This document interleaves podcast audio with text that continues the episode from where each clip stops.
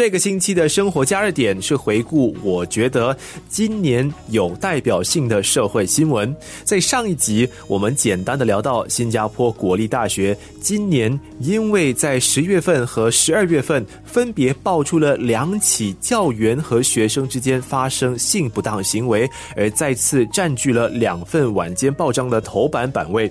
针对十月份所发生的第一起师生性不当案件，教育部兼社会及家庭发展部政务部长孙雪玲在十一月三号在国会回应了其他议员针对相关事件所发的题目的时候，就透露了一组数据。If we look at the IHLs as a total, and if we look at sexual misconduct cases committed by both students and staff, the numbers are that the IHLs handled a total of 172 disciplinary cases involving sexual misconduct committed by students and staff from 2015 to 2019. I also want to add that our IHLs are key public institutions and they're expected to uphold high academic standards, professionalism, and they also owe a duty of care to their students. And that is why we have zero tolerance when it comes to sexual misconduct instances that happen in campus.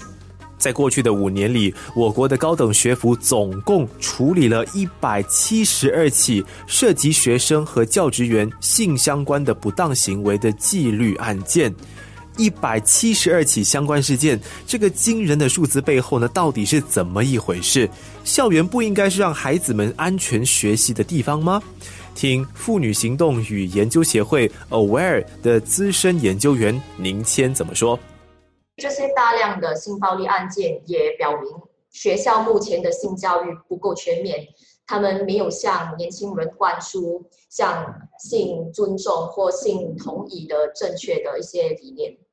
由于性暴力和性骚扰的受害者，他们通常不会举报。我们其实可以推断，现实中的案件数量应该会超过一百七十二。我们的中心有协助过一些校园性暴力的受害者，他们分享经验的时候，常常提到校方在处理案件时的过程，如何再次让他们受到伤害。例如说，在被受访的时候，他们感觉好像是在被审判的那种感觉。也有一些受害者，由于害怕报复或者校方缺乏反骚扰的那些措施等原因，会选择不举报。可是，随着公众对这些问题的意识增强，以及学校现在有更多的政策来应对问题，可能会有更多的受害者会受到鼓励举报。生活加热点。那对于为什么现在好像会有更多的案件？我们认为，互联网、社交媒体和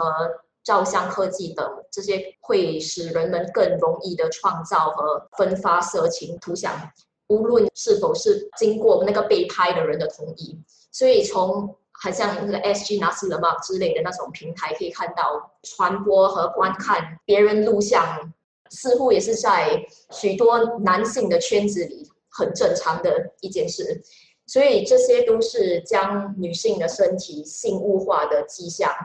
而性物化就是指把女性当成物品来看待，而不是当做有尊严的人来看待的一种态度。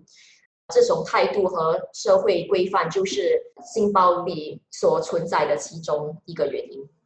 不管是师生之间，或者是学生之间的性不当行为，在校园里头会发生性不当行为，甚至是性暴力事件，就是让人不安的现象。有人说，校园就是社会的缩影。Aware 近期所透露的一组跟利用科技施加性暴力案件的数据，似乎就印证了这个说法。我们在去年处理了一百四十起利用科技施暴的一些案件。所以这个数据与二零幺六年的数据相比下是增加了三倍，而在这些案件当中，有四成就是关于用照片或视频性虐待的一些行为，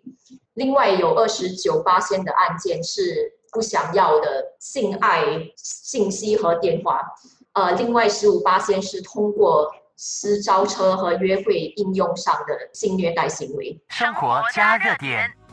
与其说现今的社会风气影响了校园风气，不如换一个角度来想，校园是未来社会的缩影，是塑造一代代人的价值观，以及鼓励一代代人推动改革的温床。从这一点出发，不仅对未来社会注入更多的希望，也对改善所有人民的社会福利增添正面的方向感。